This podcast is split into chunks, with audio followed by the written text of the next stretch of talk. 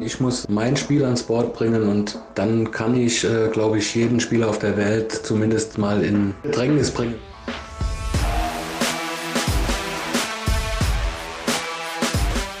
Hier ist Checkout, der Darts-Podcast mit Kevin Schulte und Christian Rüdiger. Eine besondere Folge, die 188. insgesamt. Neues Intro, neues Leben quasi. Die erste Folge nämlich als Podcast im Portfolio von Sport 1. Danke fürs Einschalten. Ich bin Kevin Schulte. Schöne Grüße an alle Hörerinnen und Hörer und natürlich an Podcast-Kollege Christian Rüdiger. Hi. Hallo Kevin, ich grüße dich und natürlich auch alle, die zuhören. Ja, wir haben definitiv einiges vor in der heutigen Folge. Natürlich steht das World Matchplay, das am Samstag, den 17. Juli beginnt, im Mittelpunkt. Dazu haben wir ein paar ganz frische Aussagen von Gabriel Clemens gesammelt, dem einzigen deutschen Teilnehmer in Blackpool. Wir sprechen mit einem seiner engsten Weggefährten, Robert Marianovic, Freund und äh, ähm, Trainingspartner teilweise. Seit diesem Jahr ist Robert ja ebenfalls wieder auf der großen Tour unterwegs, wenn gleich er jetzt noch nicht so wirklich äh, unterwegs sein konnte, bedingt durch Corona. Er ist äh, ab Mittwochabend aber bei Sport 1 am Mikro als Experte im Einsatz und darauf freuen wir uns natürlich alle sehr, genauso auf das Interview gleich mit ihm. Zu guter Letzt haben wir auch noch ein weiteres Interview parat mit PDC Caller oder Schiedsrichter, wie man will, Hugh Ware. Er spricht mit uns über das Leben in der Darts-Bubble in Corona-Zeiten, die Rückkehr der Fans und seinen ganz persönlichen persönlichen Einsatz gegen Rassismus und Homophobie. Das ist ihm ein Anliegen. Für Menschenrechte setzt sich Uware wie kaum ein zweiter in der Darts-Community ein. Viel Spaß auch damit. Christian, bevor wir jetzt so richtig in die Vollen gehen, ich würde sagen, vielleicht holen wir alle Zuhörerinnen und Zuhörer, vielleicht auch die ganz neuen, die es äh, mutmaßlich schon gibt, nochmal ab. World Matchplay. Neun Tage Darts, zweitwichtigstes Turnier des Jahres. Was müssen Darts-Neulinge ansonsten noch wissen zu diesem Turnier? Ja, Kevin, absolut richtig. Das ist ein Turnier, das wird seit 1994 ausgetragen. Die allererste Auflage konnte damals Larry Butler gewinnen, der US-Amerikaner. Rekordsieger ist Phil the Power Taylor mit 16 Erfolgen und nachdem Taylor dann auch 2017 seinen 16. Titel im Finale gegen Peter Wright gewinnen konnte, wurde dann diese Trophäe auch umbenannt und sie heißt praktisch für den Gewinner seit 2018 die Phil Taylor Trophy. Das heißt, die Spieler kämpfen in diesem Jahr dann auch wirklich wieder um die Phil Taylor Trophy. Es wird im Empress Ballroom des Winter Gardens von Blackpool gespielt. Das ist eine unfassbar schöne Halle. Ähm, das werden dann natürlich auch die Zuschauer und Zuschauerinnen, die zum allerersten Mal einschalten, dann auch mal wirklich sehen, was das für eine wunderschöne ja, äh, Austragungsstätte ist. Das ist auch ein wirklich ein sehr traditioneller Austragungsort. Die PDC hat sich das auch wirklich richtig schön aus ausgesucht, weil sie wollten ja neben der Weltmeisterschaft, die ja das größte Turnier ist und die ja im Dezember, im Winter stattfindet, wollten sie ja auch unbedingt ein großes Turnier im Sommer haben und deswegen sind sie damals dann auch nach Blackpool gegangen, haben sich diesen wunderschönen Austragungsort ausgesucht und, und deswegen bezeichne ich das World Matchplay auch immer so schön als äh, die heißeste Party oder die größte Party des Sommers, weil es einfach eine, eine Kombination aus ganz vielen Faktoren ist. Der Austragungsort, dann dieser Empress Ballroom natürlich, natürlich auch und dann natürlich auch immer Darts der absoluten Weltklasse. 32 Teilnehmer sind am Start. Die 16 Besten der Weltrangliste der PDC Order of Merit sind qualifiziert, gesetzt im Draw von 1 bis 16. Und sie spielen in der ersten Runde gegen die 16 Pro Tour Qualifikanten. Da hat es jetzt kurzfristig noch eine Änderung. Aus deutschsprachiger Sicht auch eine ziemlich relevante Änderung gegeben. Und zwar ist Menzo Suljovic, der Österreicher im Feld, verletzungsbedingt nicht dabei kurzfristig. Es gibt einen Nachrücker, Jermaine Vatimena aus den Niederlanden. Und damit wären wir jetzt auch quasi direkt im Draw sozusagen im Teilnehmerfeld. 16 Erstrundenpartien gehen über die Bühne am Samstag, Sonntag, da gibt's äh, zwei Sessions und am Montagabend. Und bevor wir gleich natürlich über den einzigen Deutschen sprechen, Gabriel Clemens, der es mit José de Sousa zu tun bekommt, lass uns äh, gerne mal so Partie für Partie kurz durchgehen. Ähm, wir fangen natürlich an mit der Nummer 1 der Welt, dem amtierenden Weltmeister Gervin Price. Äh, das Matchplay als Trophäe, ja, die fehlt ihm noch in seinem Trophäenschrank. Wäre natürlich jetzt ähm, mal an der Zeit, hier ein Statement zu setzen, wird er sich sicherlich selbst sagen, der Iceman trifft in der ersten Runde auf Jermaine Vatimena, den Nachrücker, und das dürfte eigentlich ja eine klare Sache sein. Es geht Best of 19 Legs, also wer zuerst 10 Legs gewinnt, zieht in die zweite Runde ein und ich kann mir bei bestem Willen nicht vorstellen, dass äh, Price da stolpert.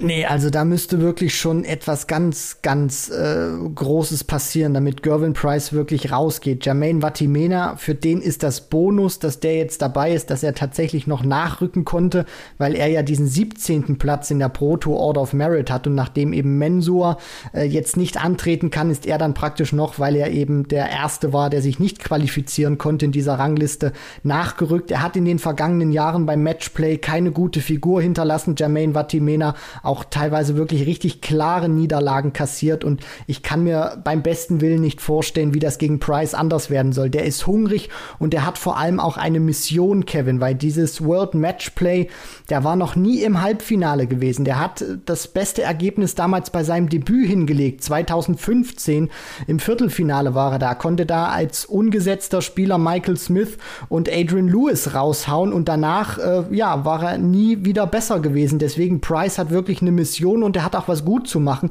weil im vergangenen Jahr, in diesem ja, Corona-gebeutelten Jahr beim Matchplay ist er in der ersten Runde gegen Danny Noppert rausgegangen. Deswegen Price, der ist richtig heiß auf dieses Turnier. Ja, und äh, du sprichst es an, die äh, völlig überraschende Niederlage gegen Noppert. Ähm, in einer ähnlichen Kategorie sehe ich eigentlich auch Jermaine Vatimena. Also äh, deswegen, wir haben schon viele Überraschungen auch gerade in diesen ersten Runden beim Matchplay erlebt und das wäre äh, definitiv eine weitere richtig fette Überraschung Überraschung sollte Vatimena da eine Sensation gelingen. Ich glaube allerdings äh, ganz persönlich äh, auch nicht dran.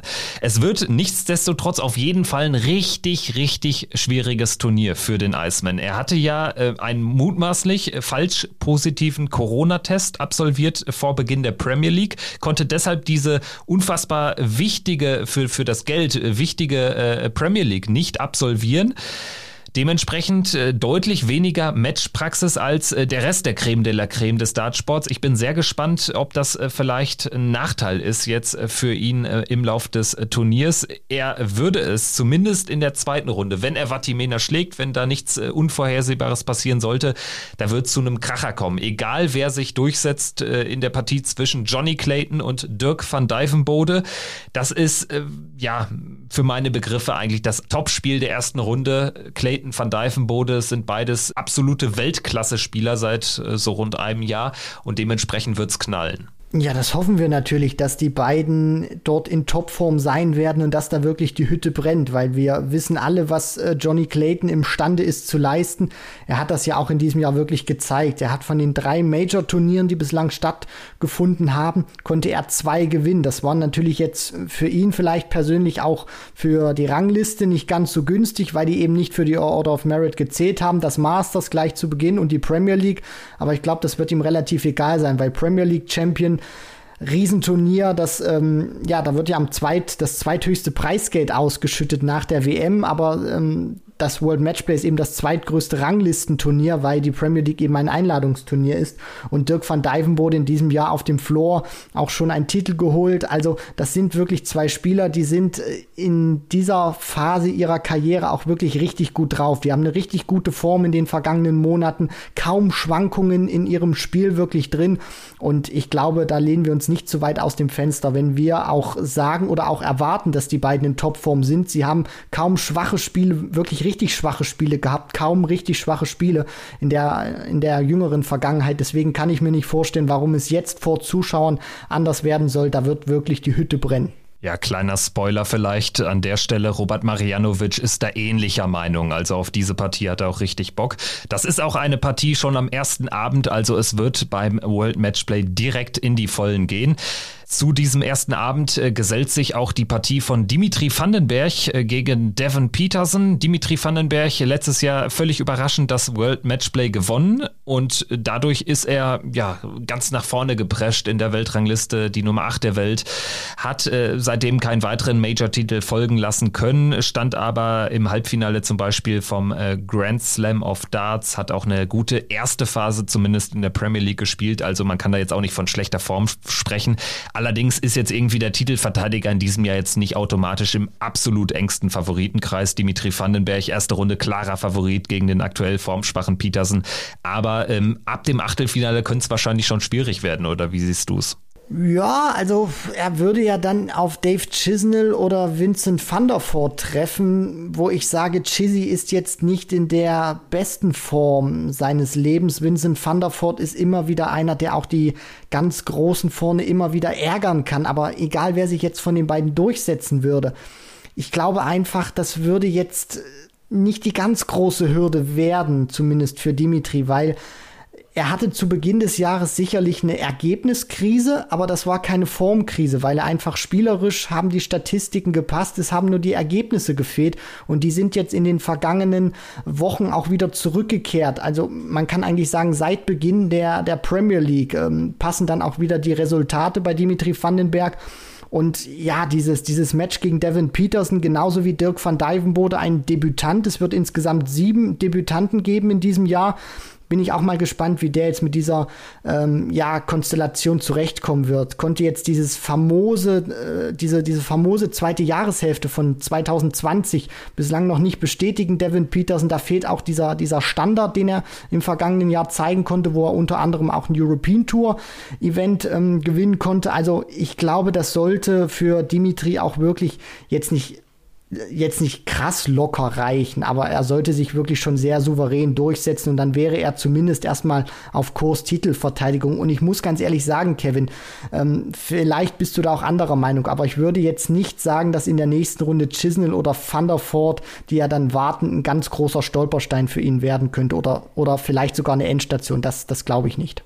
Ja, ich bin mir nicht ganz so sicher, ähm, was, was äh, Vandenbergs Performance betrifft wie du. Also ich glaube, dass äh, vielleicht ja, äh, dieser, dieser Status als Titelverteidiger sogar eine, eine Bürde sein kann, weil natürlich jetzt alle sehr viel von ihm erwarten. Er spielte am ersten Abend auch äh, passenderweise im letzten Match, also sozusagen im Main Event dann hinten raus. Also da werden auch die äh, Scheinwerfer drauf äh, schauen. Also er hat da schon ein bisschen Druck, gerade gegen Peterson, weil es bei dem überhaupt nicht läuft. Und ich weiß nicht, Dave Chisnell ist halt so ein Typ, der, wenn es läuft, Dimitri Vandenberg auch rausnehmen kann, egal wie gut Dimitri spielt. Deswegen ist für mich die, die Konstellation nicht ganz so äh, mega günstig für Dimitri Vandenberg, weil Dave Chisnell eben einer ist, ja, entweder der, der, der spielt ein 85er Average oder der knallt dann eine 110 in, ins Board so ungefähr. Also gerade wenn man sich an das äh, WM-Achtelfinale der beiden, Vandenberg und Chisnell, zurückerinnert, dann kann das schon echt knallen. Darauf hoffen wir natürlich drauf, aber Dave Chisnell muss auch erstmal an Vincent van vorbeikommen. Man kann ja schon sagen, das ist so ein kleiner Angstgegner der Niederländer gar keine einfache Auslosung für Chizzy. Nein, absolut nicht. Und es ist ja auch die Neuauflage des Erstrundenmatches vom vergangenen Jahr. Dort haben die beiden ja auch beim World Matchplay gegeneinander gespielt und da konnte sich ja Vincent van der Voort durchsetzen, ist ja dann auch äh, später gescheitert, wo er dann auch diese kuriose Geste dann auch oder dieses nicht ganz so feine Verhalten gegen Kirk Bevins dann an den Tag gelegt hat, wo wir auch im vergangenen Jahr sehr ausgiebig drüber diskutiert haben bei der WM. Da hat äh, Van der Voort Chizzy schon mal eine richtige Abreibung verpasst. Also ja, Dave Chisney wird natürlich auch drauf aus sein, hier diese erste Runde für sich zu entscheiden, weil das wird auch für ihn, glaube ich, ganz wichtig sein, jetzt nach einer enttäuschenden Super Super Series und auch nach enttäuschenden Qualifiern äh, jetzt endlich mal wieder in die Erfolgsspur zu finden. Denn wir dürfen nicht vergessen, du sprichst es richtig an, Dave Chisnell, teilweise eine richtig große Wundertüte zwischen Genie und Wahnsinn. Entweder kommt ein 85er Average, wo gar nichts geht, oder dann hat er auch mal so eine Partie drin, wie gegen Michael van Gerven im Viertelfinale der WM, wo er unschlagbar, wo er wirklich untouchable ist, wo man ihm alles entgegenwerfen kann. Aber Chizzy hat eben noch mal die, die bessere Antwort und ich bin einfach gespannt, weil der hat jetzt bei diesen Euro Tour Qualifiers, also für die European Tour, hat er alle drei Events verpasst. Also Dave Chisnell hat sich jetzt für drei angekündigte European Tour Events für kein einziges qualifizieren können. Das ist natürlich auch für einen Mann seiner Klasse absolut nicht akzeptabel. Deswegen würde ich schon so sagen, Van der der etwas bessere Spieler im Moment oder der, der leichtere Favorit. Stimmst du mir dazu, Kevin? Ja, nein? Nee, würde ich so klar echt nicht sagen. Also ich glaube, es wäre immer noch eine, eine kleine Überraschung zumindest, wenn Van der Voort das Ding gewinnt, weil er jetzt auch aktuell nicht alles in Grund und Boden wirft. Also ich sehe so ein bisschen deinen Punkt, aber wir haben es halt schon zu häufig gesehen in der Karriere von Dave Chisnell, dass es äh, irgendwie überhaupt nicht äh, laufen mag, dann aber irgendwie äh, zum, zum Turnierstart plötzlich doch da irgendwie ein 100-plus-Average im Board landet. Also dementsprechend für mich Chisnell dann doch der leicht favorisierte Spieler, einfach auch aufgrund der Meriten. Aber wir werden äh, sehen, wie sich das Ganze entwickelt. Das wird im Übrigen das erste Spiel sein des gesamten Turniers am Samstagabend gegen 20 Uhr deutscher Zeit. Natürlich live bei Sport 1.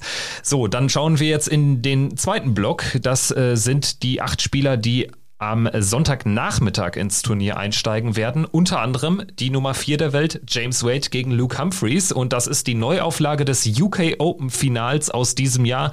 Und alleine, äh, ja, so ein Fakt, äh, der unterstreicht, wie hochkarätig dieses Turnier besetzt ist.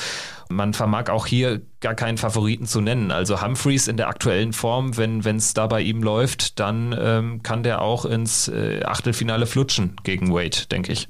Ja, auf jeden Fall. James Wade ist natürlich auch einer, der ja in diesen ersten Runden auch sicherlich immer sehr häufig kämpfen muss oder vielleicht auch mal wirklich über etwas längere Distanzen dann geht und nicht nur dann bei First to Ten Legs äh, Schluss ist, weil hier brauchst du ja auch wirklich in dieser ersten Runde, das ist ja auch dieses Besondere am Matchplay, diese Tour, diese Two-Clear-Leg-Regel.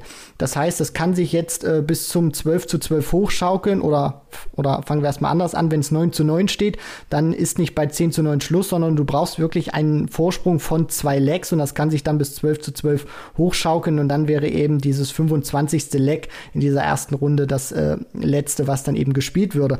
Und für mich eine sehr interessante Partie. Humphreys hat in diesem Jahr den nächsten Schritt gemacht, viele Finals gespielt, auch bei den UK Open, jetzt bei einem Major-Turnier, den großen.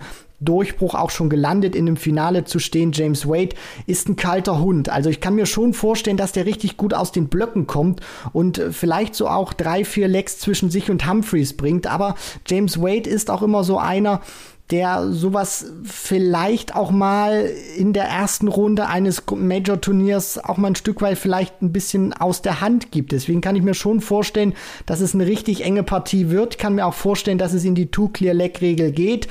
Und ja, für, für mich wirklich sehr unpredictable. Humphreys muss sein A-Game, glaube ich, auch zeigen, sonst wird er gegen Wade keine Chance haben. Aber wenn er das zeigt, dann wird es eine richtig enge Nummer. Aber am Ende glaube ich schon, dass sich zumindest in diesem Match nochmal die Erfahrung von James Wade durchsetzen wird. Aber es wird eine enge Kiste. Die nächste Partie, Christoph Ratajski gegen Brandon Dolan, das klingt jetzt erstmal nicht so sexy, würde ich sagen, gerade im Vergleich zu, zu den bislang besprochenen Duellen.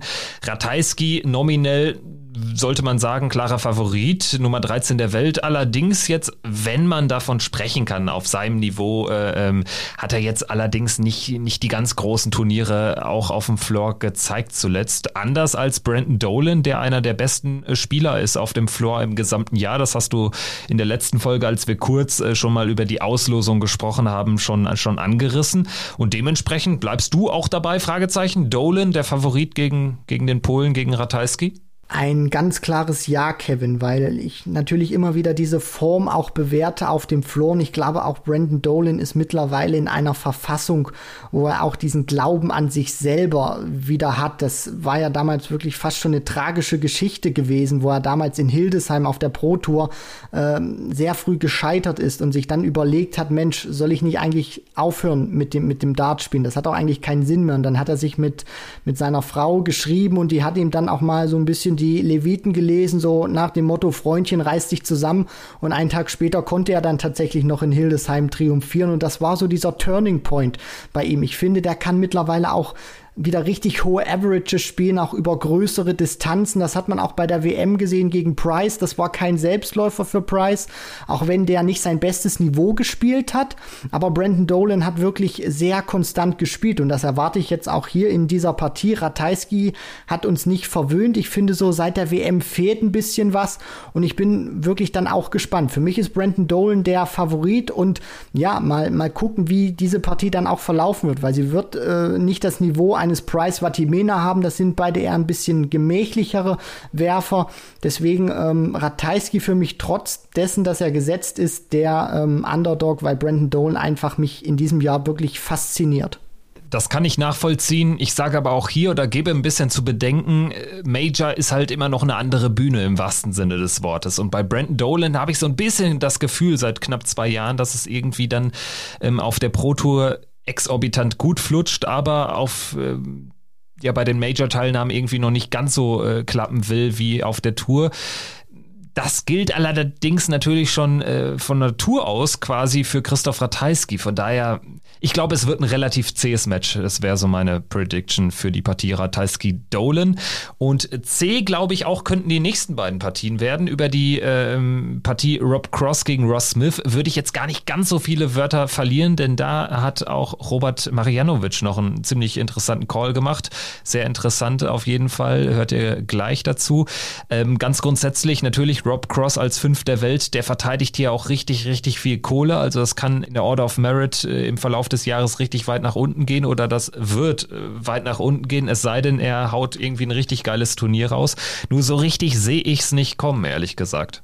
Also er muss wirklich äh, was tun in diesem Jahr. Er hat ja die, er ist ja der Champion von 2019. Das bedeutet, dieses Ergebnis von vor zwei Jahren fällt jetzt raus, beziehungsweise ist schon rausgerechnet. Und das heißt, wenn wir jetzt mal auf die Live Order of Merit gucken, Kevin, da hast du vollkommen recht. Wäre Rob Cross, müsste der sechs Plätze einbüßen und wäre jetzt aus den Top 10 raus. Das heißt, er wäre, wenn wir dieses Matchplay-Ergebnis von vor zwei Jahren rausrechnen, den Titelgewinn, jetzt nur noch die Elf der Welt. Und wir dürfen nicht vergessen, European Darts Championship kommen auch noch. Ähm, da hat er auch triumphiert. Deswegen, also Cross muss wirklich was tun. Und Ross Smith, sehr unangenehmer und äh, in Anführungszeichen ekliger Gegner äh, im positiven Sinne, weil der kann Cross wirklich richtig ärgern, wenn er einen richtig guten Tag erwischt. Und ich bin auch mal gespannt, wie sich da äh, Ross Smith, der ja auch ein Debütant ist in diesem Jahr, schlagen wird gegen Rob Cross, der ja im Gegensatz zu Chizzy zum Beispiel, um das nur noch kurz zu vervollständigen,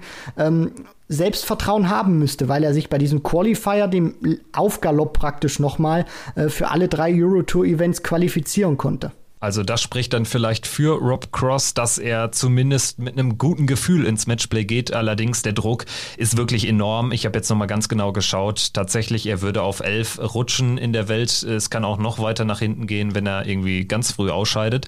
Aber ähm, wenn er das Turnier nicht gewinnt, verliert er auf jeden Fall Boden in der Weltrangliste. Also er kann seinen Platz 5 nur halten im Falle eines Turniersieges und das äh, spricht dann schon Bände.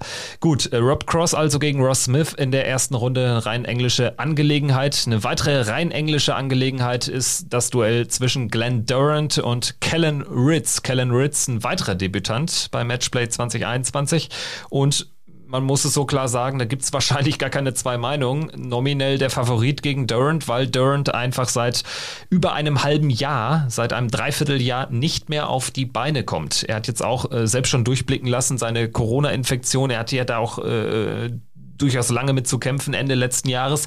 Das ist jetzt nicht mehr der Grund. Das will er auch nicht als Grund anführen. Es läuft einfach nicht. Ich habe jetzt auch einen Tweet von ihm gelesen kürzlich, wo er gesagt hat quasi, ja, er wird alles versuchen, aber wenn, dann ist er dankbar für äh, äh, drei äh, ganz tolle Jahre oder für fünf äh, mit, mit BDO-Zeit, mit den BDO-Weltmeisterjahren, für fünf tolle Jahre, die ihm der Gott geschenkt hat, so ungefähr. Und dann soll es halt so sein. Aber das ist schon dramatisch, sowas zu lesen, weil das ein unfassbarer Abstieg natürlich ist äh, in den Leistungen. Äh, Glenn Durant, ein Spieler, der es mit allen aufnehmen konnte, noch vor einem Jahr und jetzt gar nichts mehr auf die Kette kriegt. Ja, der, der kam in die PDC, das war ja auch damals wirklich eine Geschichte. Der musste bis zum letzten Tag bei der Q-School kämpfen, um überhaupt die Tourkarte zu bekommen. Dann holt er sich, ich glaube, bei seinem zweiten PDC-Turnier gleich, also beim zweiten Pro-Tour-Event, gewinnt er gleich den ersten Titel und hat sie danach wirklich alle geschlagen. Er hat äh, Van Gerven dann zum Beispiel auch beim Matchplay, bei seinem allerersten Matchplay rausgenommen, stand zweimal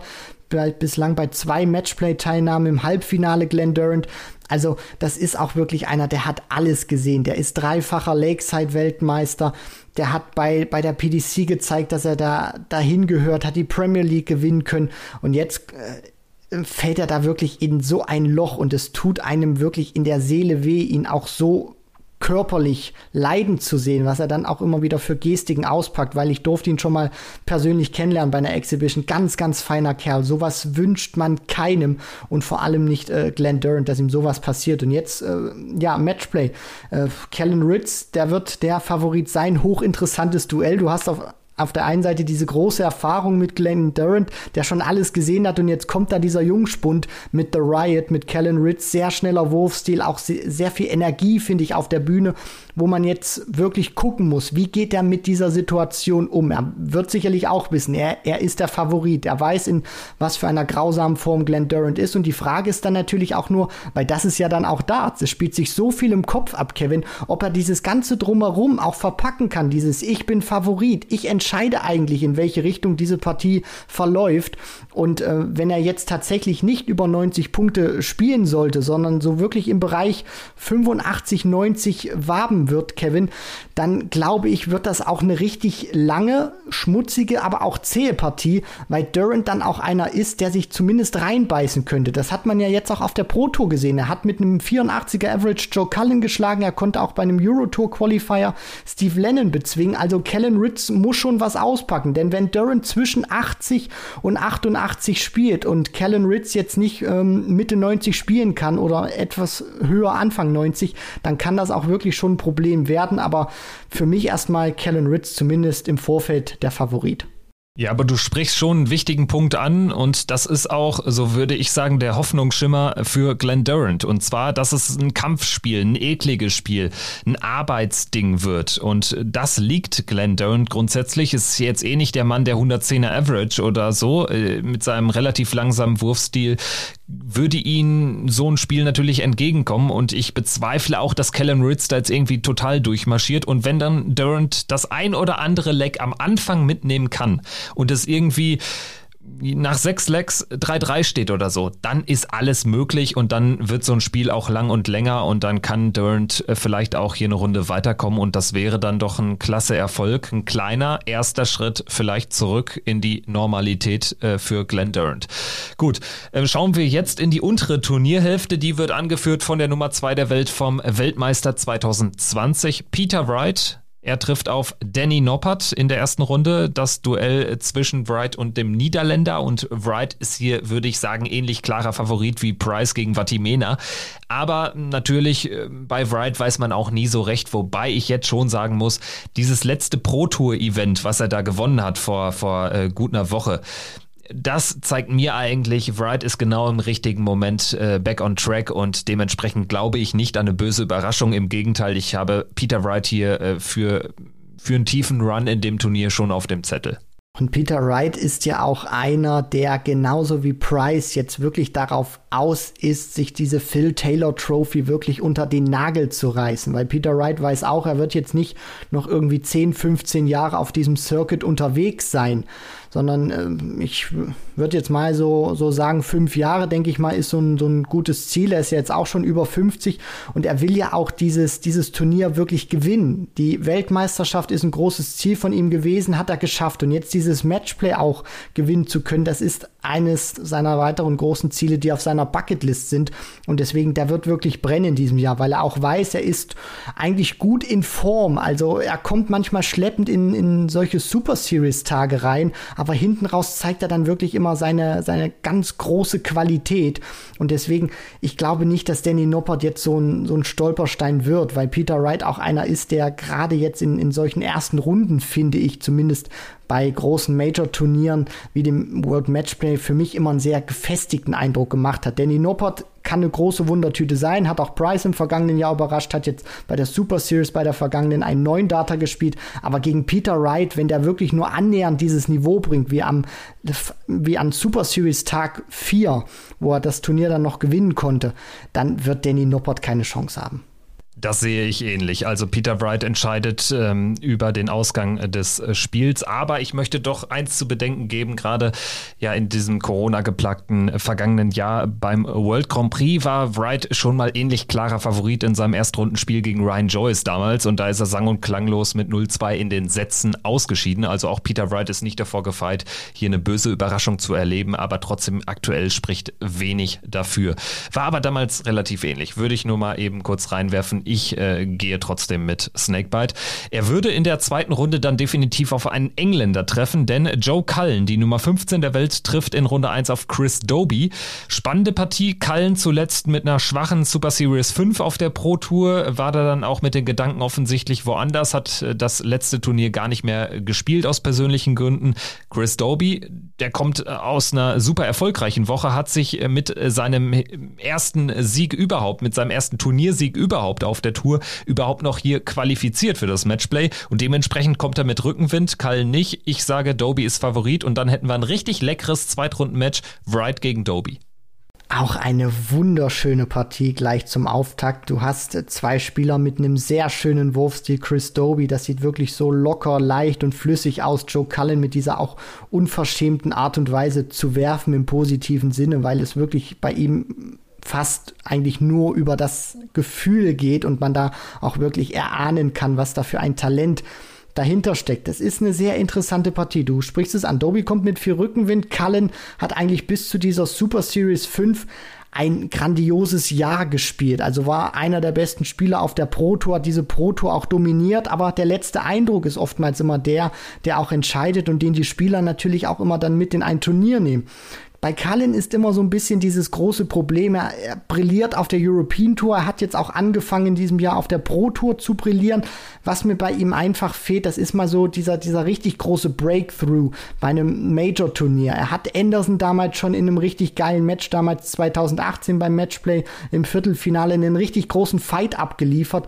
Aber dann gibt's auch dieses andere, andere Gesicht von Joe Cullen bei Major Turnieren, wo er zum Beispiel 10 zu 0 in der ersten Runde des World Matchplay vor ein paar Jahren Jahren mit 1 äh, gegen, gegen Ian White verliert. Also Cullen hat viele Gesichter und er muss einfach sein bestes Gesicht zeigen. Und ähm, damit wir uns einfach auch ein bisschen vergleichen können, Kevin, weil du sagst Doby, ich gehe zumindest mit dem Ja hoffe natürlich auch, dass Cullen die Form zeigen wird, die er jetzt nicht gezeigt hat bei, bei der Super Series, sondern die von vor ein paar Monaten und sage, Cullen wird sich da durchsetzen, damit wir so ein paar Reibungspunkte haben. Ich glaube, das ist auch immer ganz gut, oder? Ja, so ein bisschen Würze reinbringen gefällt mir auch und äh, wir können uns ja daran dann an den äh, Tipps messen lassen im Nachhinein. Und äh, liebe Zuhörerinnen, liebe ähm, Hörer, ähm, schreibt uns doch gerne mal bei dem einen oder anderen Call, wo wir uns jetzt echt schwer tun, wer wird das Ding machen? Wie schätzt ihr die Lage in der ersten Runde ein? Kallen gegen Doby wäre da schon so ein, so ein Beispiel, wo es echt schwer ist, äh, da den Sieger vorauszusagen. Ich würde sagen, auch das nächste Spiel ist ganz schön tricky. Michael Smith, die Nummer 7 der Welt, der Bully Boy gegen Ryan Searle. Und Ryan Searle, ähm, ja, der, der hat auch richtig was im, im, im Arm. Muss er auch haben, denn er wirft mit den mit Abstand schwersten Darts. Aber äh, das nur am Rande. Ryan Searle gegen Michael Smith. Also wenn Ryan Searle da so sein Pro-Tour-Niveau ans Oki bringt, dann kann er Michael Smith nicht nur gefährden, sondern auch schlagen. 32 Gramm sind diese Ditcher schwer und er hat auch wirklich einen sehr äh, flüssigen und auch einen sehr super anzuschauenden Wurfstil Ryan Surf. Für mich einer, der gerade in Deutschland, finde ich, sehr unter dem Radar läuft, der auch massiv unterschätzt wird, weil er vielleicht auch nicht so diese Erscheinung hat wie ein Gervin Price oder ein Michael van Gerven. Das ist ja ein recht ruhiger Zeitgenosse, wenn er da am Oki steht. Der wirft einfach seine Darts, geht dann hin, zieht die raus. Da sind keine großen Jubelarien aber trotzdem brandgefährlicher Spieler und auch über dieses und auch über diese Distanz ist ja noch nicht allzu groß, glaube ich, dass wenn sich Ryan Searle einmal in den Flow spielt, auch so eine Partie tatsächlich auf seine Seite ziehen kann, dass er das wirklich über Best of 19 machen kann. Michael Smith muss auch wirklich aufpassen. Er ist der äh, von, von der Setzliste her Favorit, für mich persönlich jetzt nicht. Ich würde das 50-50 wirklich ranken, so stark äh, schätze ich Ryan Searle ein. Und wir haben ja auch gesehen, dass sich der Bully Boy auch gegen kleinere Namen in der Vergangenheit schwer getan hat. Äh, Jason Lowe zum Beispiel bei der vergangenen WM. Für mich wird auch wieder ankommen, äh, Kevin, wie gefestigt der Bully Boy im Kopf sein wird. Also wenn ihn Sir vielleicht so ein paar Dinger gleich zum, zu Beginn mitnehmen kann oder mitgeben kann und es bei Michael Smith nicht so läuft, dann wissen wir ja oftmals, was dann auf der Bühne passiert. Ja, wenn du in den Kopf von Michael Smith kommst, dann hast du das Spiel schon mindestens zur Hälfte gewonnen. Und Ryan Searle ist ein Spieler, dem ich das zutraue, weil der äh, ist unbekümmert, der kann dir auch mal einen High-Finish reinkloppen und dann macht äh, Smith eine lange Nase hinten. Also insofern, Ryan Searle hat wirklich gute Karten. Also dem traue ich das zu da ein richtig geiles Turnier zu erwischen, äh, das kann auch echt äh, Überraschungsmann sein. Also Ryan Searle ist so ein Spieler, dem ich auch über kurz oder lang mal einfach mal so ein Halbfinale äh, bei einem Major-Event zutraue. Und da gibt es einige ungesetzte Spieler, gerade jetzt in diesem äh, Matchplay-Teilnehmerfeld. Also das macht es auch so spannend und so offen. Und zu den ungesetzten Spielern, da zählt ja auch der einzige Deutsche im Turnier, Gabriel Clemens, von uns schon angesprochen. Ihr habt ihn auch schon ganz kurz im Intro mit einem Ton äh, gehört. Er trifft auf José de Sousa, den amtierenden äh, Grand Slam Champion, eines der wichtigsten Turniere im Jahr, und dem amtierenden Vize Premier League Champion. Also der hat richtig erfolgreiche Wochen und Monate hinter sich. José de Sousa, sicherlich der klare Favorit gegen Gabriel Clemens, aber wir wissen, Gabriel hat es wirklich im Tank, auch die großen Jungs zu schlagen. Christian, wie ist denn dein Gefühl, bevor wir jetzt gleich äh, von Gabriel direkt ein paar Stimmen hören? Ja, also ich finde, was man bei Gabriel Clemens auch immer positiv erwähnen muss oder fällt mir auf, er hat jetzt nicht in der Vergangenheit immer dieses ganz große Niveau gezeigt, aber er konnte sehr viele Matches gewinnen und ich glaube, das ist auch immer eine sehr gute Eigenschaft, die man Spielern dann ähm, zugute schreiben muss, wenn sie vielleicht nicht das A-Game zeigen, aber trotzdem die Partien auf ihre Seite ziehen können. Und ähm, das hat er in einer Regelmäßigkeit auch gemacht. Er ist auch sehr konstant unterwegs gewesen. Er hat viele, er hat schon ein paar Halbfinals gespielt in diesem Jahr. Also er hat auch teilweise immer wieder einen guten Run drin gehabt er weiß auch, wie das geht, die großen Jungs zu schlagen, wird sich da auch nicht die, die Platte machen. Also wenn er in diese Position kommen würde gegen De Sousa, dann würde er keine Angst vom Siegen bekommen, sondern der würde das dann auch wirklich eiskalt durchziehen. Er hat jetzt auch zuletzt noch den neuen Data gespielt auf der Pro Tour. Das wollen wir jetzt auch nicht unterschlagen in, in dieser Vorschau. Also ich habe schon ein gutes Gefühl, dass Gabriel Clemens José de Sousa auch ärgern kann, weil wir dürfen ja nicht vergessen, es ist für beide die zweite Matchplay-Teilnahme, aber zum ersten Mal spielen sie tatsächlich tatsächlich in Blackpool und bei De Sousa, auch wenn er in der Premier League gut performt hat vor Zuschauern, ähm, wissen wir ja immer noch nicht ganz genau, wie er sich auch langfristig vor einer großen Crowd dann auch wirklich etablieren kann. Ja, über die Zuschauerrückkehr sprechen wir gleich auch nochmal en Detail an anderer Stelle in diesem Podcast, aber auch dazu haben wir Gabriel Clemens natürlich befragt. Ähm, erstmal aber die Frage, wie ist denn überhaupt seine Form? Hat er ein gutes Gefühl für das World Matchplay? Hört mal rein, was er uns gesagt hat. Ja, also ich glaube, meine Form ist äh, ganz in Ordnung. Ich habe die letzten Turniere ganz gut gespielt, auch wenn jetzt die Ergebnisse vielleicht nicht ganz so gut waren bei der letzten Super Series. Habe mich aber auch bei den European Qualifiern zweimal von drei qualifiziert. Von daher bin ich mit meiner Form eigentlich wirklich zufrieden. Ich trainiere viel, ich trainiere gut und freue mich einfach aufs Matchplay. Ja, Christian, ich würde sagen, ähm, typischer Gabriel Clemens, so in, in der Art des Statements. Also ganz locker und macht sich keine Gedanken, schon gar keine negativen. Und das ist auch immer das, was ihn dann auch so von anderen Spielern ein bisschen abhebt, finde ich. Gerade in dieser Rolle des Außenseiters scheint er sich immer recht wohl zu fühlen. Es ist so diese Bierruhe, diese saarländische Unaufgeregtheit, die mir an ihm wirklich so gut gefällt. Ja, so kann man sagen. Also saarländische Unaufgeregtheit, ja, genau. Das, da, da würde ich mitgehen. Gabriel Clemens, äh, der Saarländer, vertritt die deutschen Farben in Blackpool. Und äh, wir haben ihn natürlich auch gefragt, was rechnet er sich denn persönlich gegen einen so starken Mann wie José de Sousa in der ersten Runde aus? Ja, José de Sousa ist natürlich mit Sicherheit der klare Favorit und äh, da brauchen wir auch nicht viel drüber zu diskutieren. Aber ich glaube, ich habe schon öfters auch mal gezeigt, dass ich die guten Jungs wirklich ärgern kann. Und äh, ja, das wird mein Ziel sein.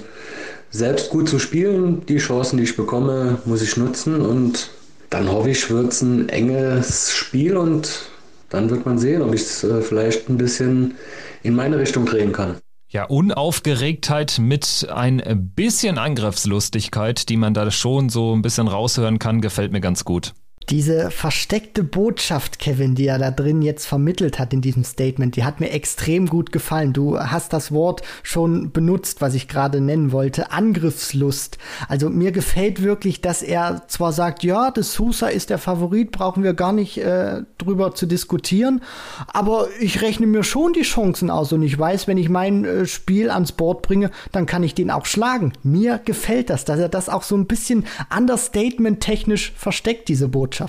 Kleiner Funfact am Rande, Gabriel äh, spielt ja am Sonntagabend im letzten Match des Abends und das ist zugleich das letzte Spiel, was dann vor reduzierter Zuschauerkapazität in Blackpool im Empress Ballroom stattfinden wird. Für den 19. Juli, also für den kommenden Montag, hat ja äh, der britische Premierminister Boris Johnson den sogenannten Tag der Freiheit äh, angekündigt, wo dann auch äh, diverse Regeln, Corona-Regeln fallen werden und natürlich dann auch äh, gilt das für das World Matchplay. Äh, die Zuschauer werden dann in Massen reinströmen und es gibt keine Zuschauerlimits mehr in der Kapazität. Dementsprechend die Partie von Clemens gegen De Sousa die letzte sozusagen vor reduzierter äh, Kapazität. Ähm, was glaubst du generell, ist Gabriel ein Spieler, den das irgendwie ein bisschen juckt mit äh, den Fans, ob da jetzt Fans im Rücken sind, ja oder nein? Natürlich wird kein Spieler sagen, ja, ich habe keinen Bock auf Fans, aber du weißt, was ich meine. Also ich glaube, Gabriel ist immer, steht ihm relativ neutral gegenüber. Ich habe jedenfalls in ihm keinen Spieler ausgemacht, der irgendwie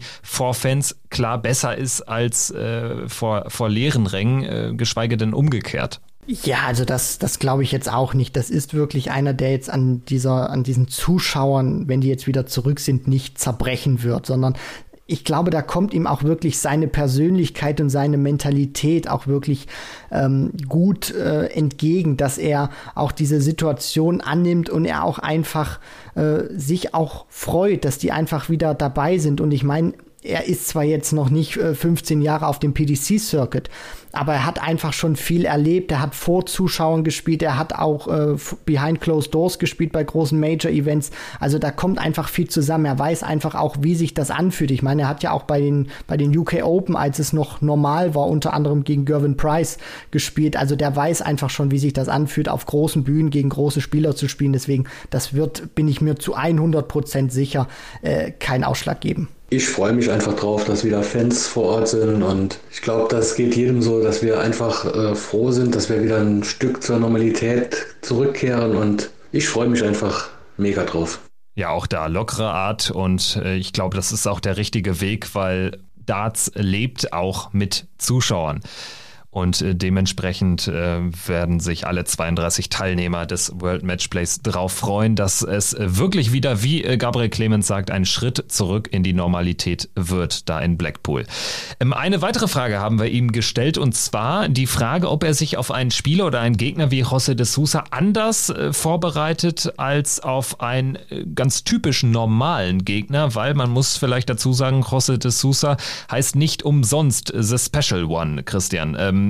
Viele 180er wirft er, das können andere auch, aber vor allen Dingen die Checkout-Wege sind manchmal sehr kurios. Ja, da muss man natürlich auch manchmal schon aufpassen, wie der ein oder andere Spieler das aufnimmt. Ich meine, de Sousa macht das ja jetzt nicht irgendwie, um jemanden zu provozieren, sondern der spielt das einfach, weil er das in dem Moment äh, einfach so spielen möchte oder im Kopf hat.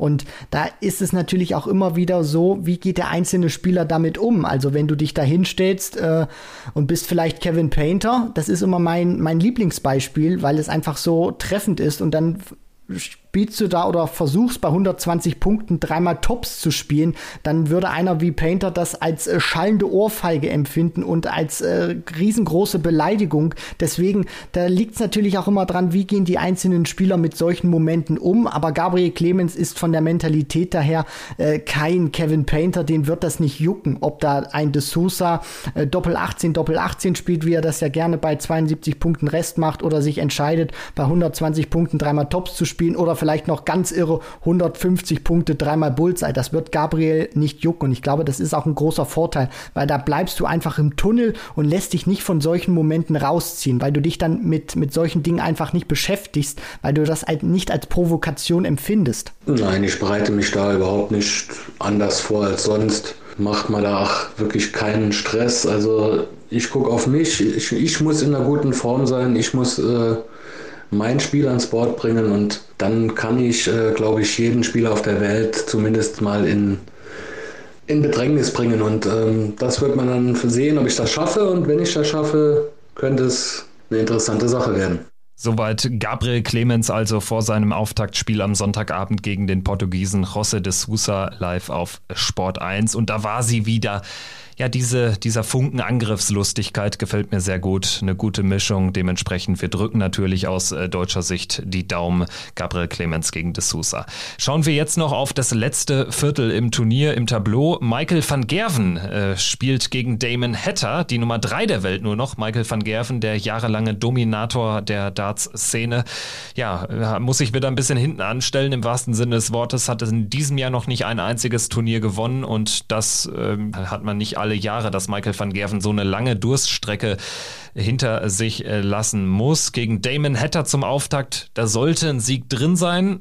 Böse Überraschung natürlich immer möglich, gerade bei einem Spieler, der auch die ganz großen Jungs schon geschlagen hat auf der Tour. Nichtsdestotrotz für mich MVG klarer Favorit. Der Turnierbaum, der sieht auch relativ gut aus, würde ich sagen, zumindest für, ich sag mal, einen Einzug ins Halbfinale.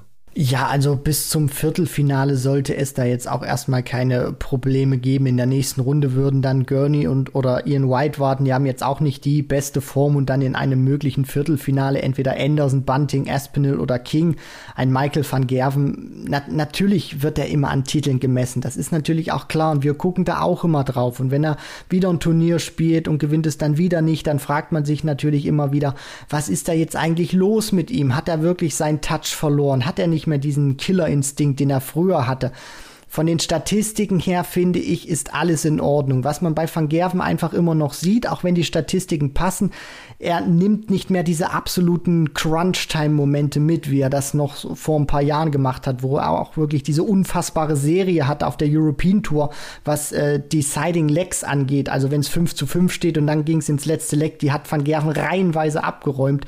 Momentan ist er da anfällig, dass er nicht immer diesen Schalter direkt umlegen kann. Also er kann nicht immer dann produzieren, wenn er muss, aber gegen Damon Hatter, auch wenn das ein hervorragender Spieler ist, beim Matchplay erste Runde in diesem Jahr. Äh, nein, also da wird sich Michael van Gerven durchsetzen. Sehe ich äh, ganz genauso. Dementsprechend, ja, Michael van Gerven äh, in Runde 2 gegen Daryl Gurney oder Ian White, hast du schon kurz angerissen geht von keinem der beiden so richtig äh, große Gefahr aus. Das sehe ich auch ähnlich. Äh, Gurney als 14. Äh, der Welt nominell Favorit, Ian White allerdings jetzt auch nicht so weit weg, äh, ranking-technisch. Also das äh, kann ganz eng werden. Ich glaube, da entscheidet ganz stupide gesagt die Tagesform. Ja, also da gehe ich auch, um das kurz zu machen, wirklich mit dir mit. Ian White konnte sich jetzt auch bei diesem wirklich Aufgalopp äh, für keines der drei bevorstehenden European Tour Events qualifizieren für ihn eine Katastrophe, der auch wirklich über European Tour und Floor Turniere wirklich kommt, weil es bei den Majoren einfach nie so wirklich laufen will. Äh, die beiden standen sich 2016 schon mal in Runde 1 gegenüber beim Matchplay. Gurney muss eigentlich was produzieren, verteidigt ein Halbfinale von vor zwei Jahren, deswegen das wird, glaube ich, nicht der absolute Klassiker werden, äh, in den wir uns noch in zehn Jahren irgendwie erinnern werden. Gurney leichter Favorit, aber auch nur aufgrund der Setzliste. Kein Klassiker dürfte auch die Partie zwischen Gary Anderson und Stephen Bunting werden. Ich glaube, das wird auch eher ein Spiel, was so ein bisschen zäh werden könnte. Gary Anderson dafür einfach in, in, in keiner allzu starken Form. Also gerade was so die, die Stärke von Endo betrifft, der vergangenen Jahre oder der früheren Jahre, dass er auch regelmäßig die ganz hohen Averages, äh, die ganz vielen 180er ins Board gebrannt hat. Das sieht man ja verhältnismäßig sehr, sehr selten. Auch äh, dieser WM-Finaleinzug kam ja in, vor einem halben Jahr relativ überraschend und vor allen Dingen hat er sich da auch so durchs Turnier gearbeitet. Ich glaube, auch das wird der Schlüssel sein jetzt für dieses Turnier.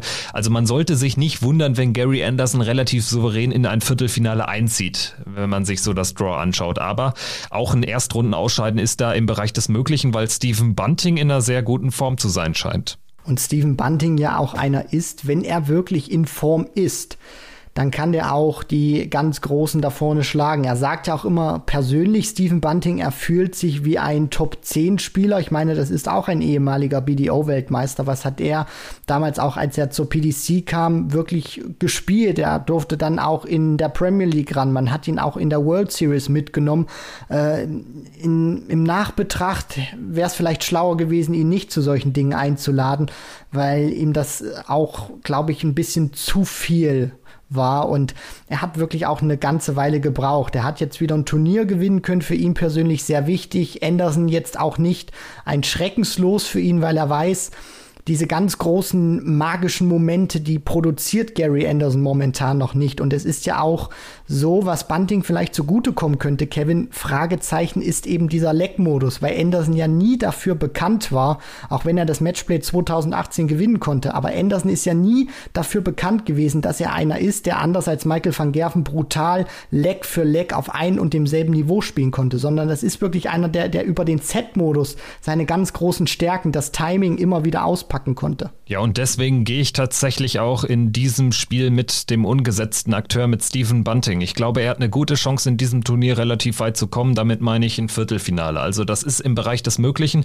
gilt allerdings auch für die beiden letzten Spieler, über die wir jetzt kurz sprechen werden. Die Nummer 11 der Welt, Nathan Aspinall, trifft auf Mervyn King und das ist eine Neuauflage des Erstrundenduells vor zwei Jahren. Im letzten Jahr war Mervyn King gar nicht qualifiziert. Vor zwei Jahren hat er aber richtig Spuren hinterlassen, der als da beim Matchplay mit einem Viertelfinaleinzug. Damals der Erstrundensieg ziemlich überraschend gegen den äh, ja sehr, sehr starken Nathan Espinel damals. Und dann in der zweiten Runde hat King auch Gary Anderson geschlagen. Das ist auch ein möglicher Weg in ein Viertelfinale in diesem Jahr für den King. Also gegen Espinel, auch wenn ich mir die, die Form so der, der letzten Monate anschaue, des letzten halben, dreiviertel Jahres, da muss man eigentlich auch King vorne sehen.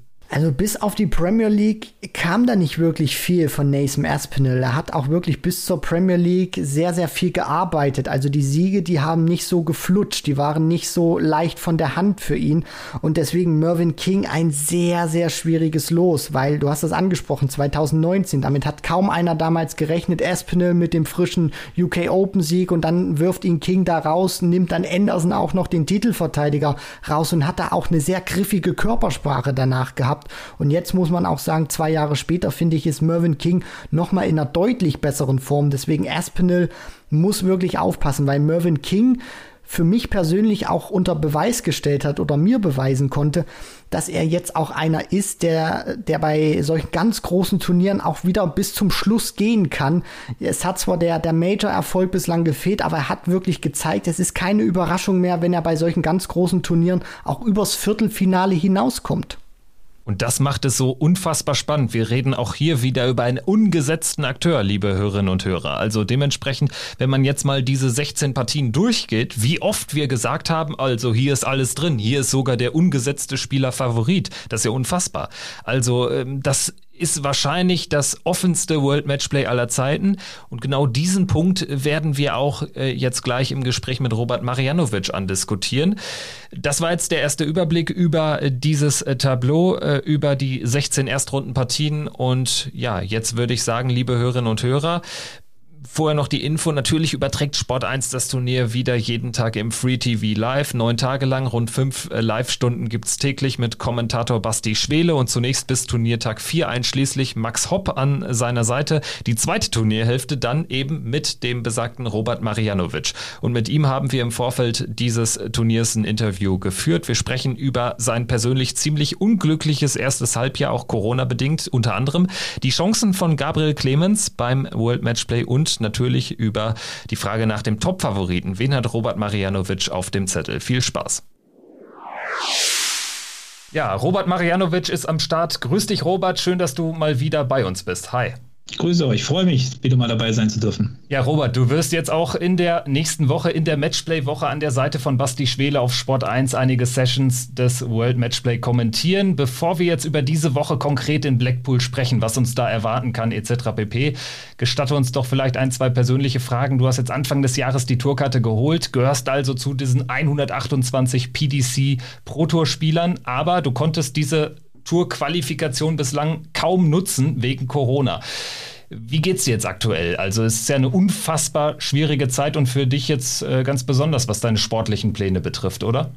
Ja, ähm, es war nicht nur Corona, es waren halt äh, zahlreiche andere Dinge, die dann kurz nach der Q-School noch passiert sind. Ähm, es ist einfach so ein Sammelsurium aus vielen verschiedenen Dingen, die mich jetzt so ein bisschen gezwungen haben, da äh, mich außen vor zu lassen. Ähm, und ich, du schon richtig gesagt, für mich im Moment sehr, sehr schwierig weil äh, jeder, der mich kennt ähm, oder ja oder so ein bisschen, ein bisschen kennt zumindest, weiß, dass äh, mir das unheimlich wehtut, dass ich da die ganzen Sachen sausen lassen muss. Äh, ich habe viel, ich habe eigentlich die, den Großteil meines Lebens dem Dart untergeordnet, ähm, inklusive, keine Ahnung, wie soll man sagen, Hochzeiten verpasst, Taufen verpasst, ähm, eigentlich keine Freunde im Privatleben, weil eben das Wochenende nie da war und äh, dann da hocken zu müssen oder da sitzen zu müssen und nur auf Dart Connect zu schauen, wie es abgeht, ist äh, richtig schwierig. Aber wie gesagt, ähm, es gibt eben zahlreiche Gründe dafür, nicht nur einen, sondern wirklich mehrere. Und ähm, habe auch schon die ein oder andere Kritik dafür einstecken müssen. Einerseits natürlich verständlich, aber wie gesagt, jeder, der mich kennt, der müsste wissen, dass es eine ähm, harte Zeit im Moment für mich ist und ich immer noch nicht weiß, wie es weitergeht. Deswegen, ja, lass uns über was, ähm, lass uns über was äh, Positiveres reden.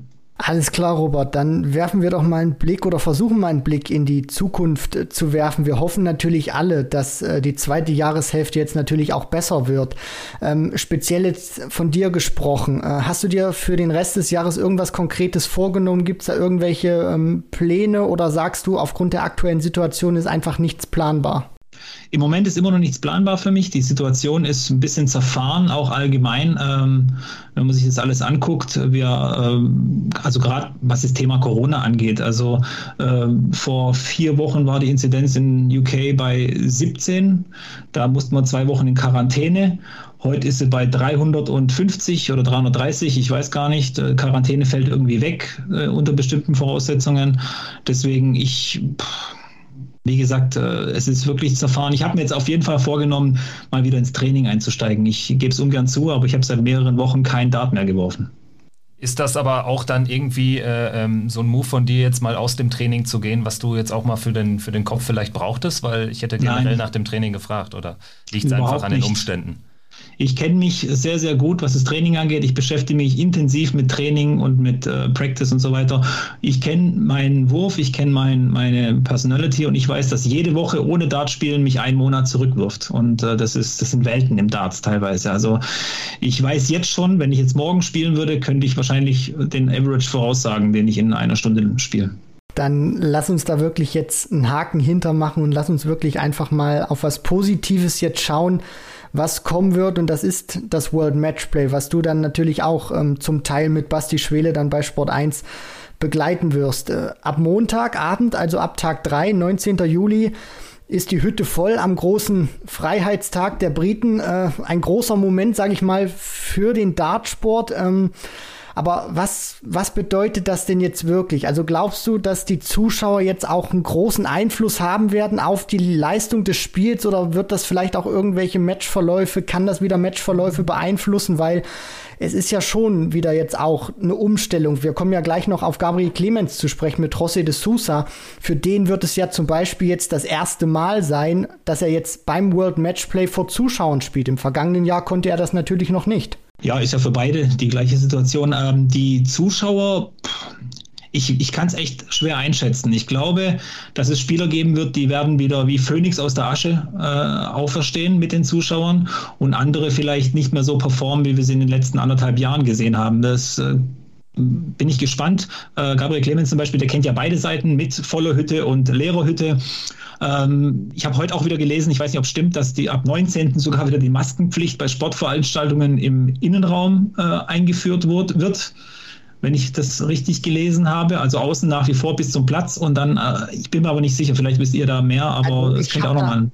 Ja, ich habe da tatsächlich auch was gelesen, dieses, ich will es jetzt äh, man, mandatory, be becomes mandatory oder so. Also dass genau. man praktisch wieder ein Stück weit ähm, dieses, diesen, diese, diese Restriktion doch wieder ein Stück weit verschärft oder jetzt nicht ganz aufmacht, wie man es ja. erst geplant hatte.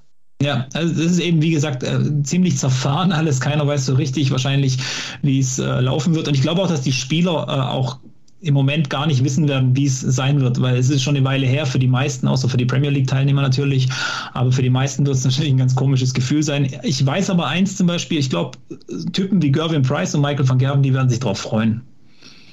Ähm, kommen wir auf Gabriel Clemens zu sprechen. Wir hatten jetzt äh, seine Partie schon mal äh, thematisiert jetzt kurz gegen José de Sousa. Es geht am Sonntagabend gegen den Portugiesen, der, wie du sagst, ja wirklich einiges abgeräumt hat. Äh, Premier League Debüt, direkt ins Finale gekommen, letztes Jahr den Grand Slam gewonnen. Alles unter Corona-Bedingungen. Ähm, jetzt muss man ja sagen, Nummer 10 der Welt de Sousa, einer der besten aktuell wahrscheinlich. Also für Clemens hätte es wahrscheinlich jetzt kaum schlimmer kommen können, oder? Was sagst du zur Auslosung?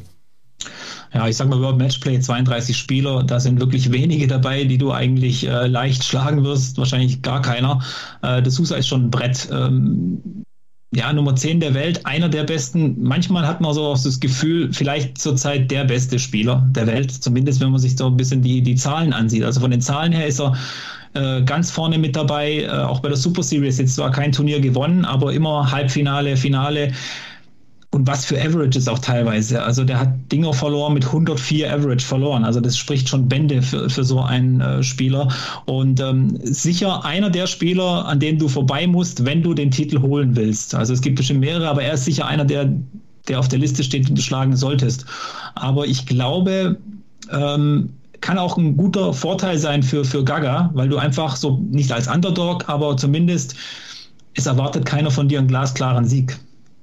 Und es ist ja auch so, Gabriel Clemens ist ja in der Vergangenheit schon als Favoritenschreck aufgetreten. Cross im vergangenen Jahr beim Matchplay, Aspinall beim World Grand Prix, Peter Wright dann den aktuellen oder den damals aktuellen Weltmeister ähm, bei, der, bei der WM geknackt.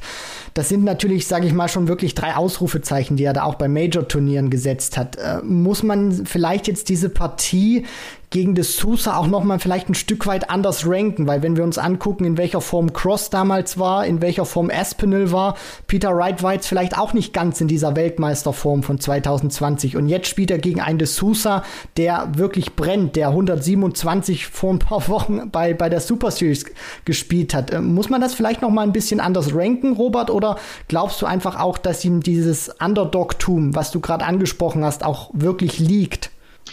Ähm, was heißt liegen? Er geht sowieso jede Partie einfach rein, egal wer es ist, ob es jetzt äh, Peter Wright ist oder keine Ahnung, Robert Marianovic, es ist ihm eigentlich egal, er geht mit vollem Fokus rein, will jedes Spiel gewinnen, äh, so deutlich wie, wie, wie es geht, so schnell wie es geht vor allem.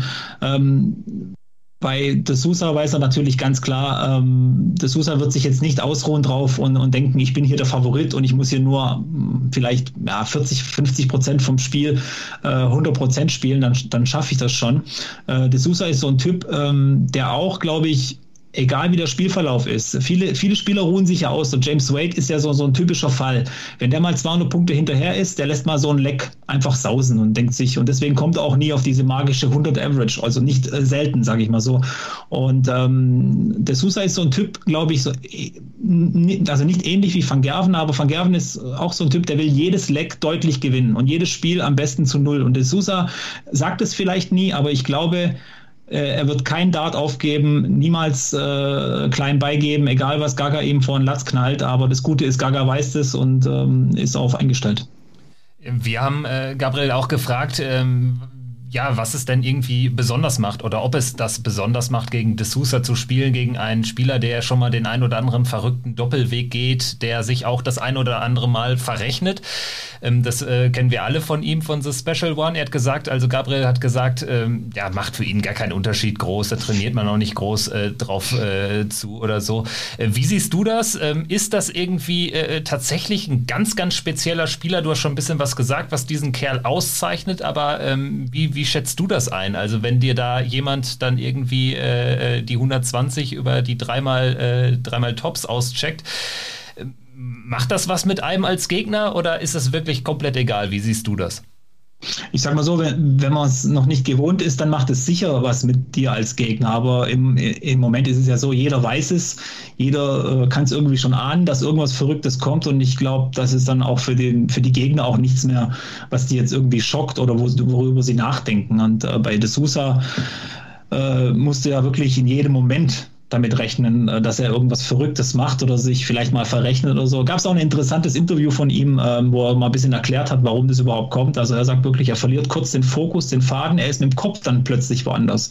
Also er ist schon noch in diesem Tunnel, aber er wischt halt wahrscheinlich die falsche Ausfahrt irgendwie kurz mal. Und deswegen, der denkt dann über irgendwelche anderen Sachen kurz nach und dann sagt er, dann drehen sich die Zahlen in seinem Kopf. Fand ich auch eine gute, äh, gute Aussage von ihm. Aber wie gesagt, äh, es wird keinen mehr überraschen äh, und äh, Gabriel Clemens schon gar nicht. Und Gaga ist auch, glaube ich, von der Persönlichkeit her so ein Typ, den das jetzt nichts ausmacht. Wenn ich mir mal angucke, also mit Kevin Painter hätte das José de Sousa nicht machen dürfen. Äh, der hat sich ja damals immer schon fürchterlich aufgeregt, wo Taylor bei 50 Punkten Rest äh, aufs Bullseye geworfen hat und äh, da gab es dann Rambazamba auf der Bühne. Aber ich glaube, das kann auch wirklich eine, eine große Stärke sein von Gabriel Clemens, weil er sagt das ja auch immer und das nimmt man ihm ja auch ab, weil er wirklich vom Typ so ist, dass er sich keine Platte macht, was, was der, der Gegner vielleicht wirft. Und ähm, da jetzt nochmal so die Frage an dich, Robert. Der ist ja jetzt auch von der Super Series bis zum World Matchplay in England geblieben, auch wegen diesen Reiserestriktionen. Ähm, hattet ihr vielleicht Kontakt oder wie hast du ihn vielleicht wahrgenommen? Oder könntest du dir vielleicht auch denken, wie er jetzt so die, die Zeit vielleicht in UK verbringt momentan? Ja, Kontakt haben wir ja regelmäßig. Also, wir nicht übertreiben, auch fast täglich mal kurz eine, eine, Nachricht oder irgendwie so eine kleine Spitze in Richtung England oder meistens auch wieder zurück.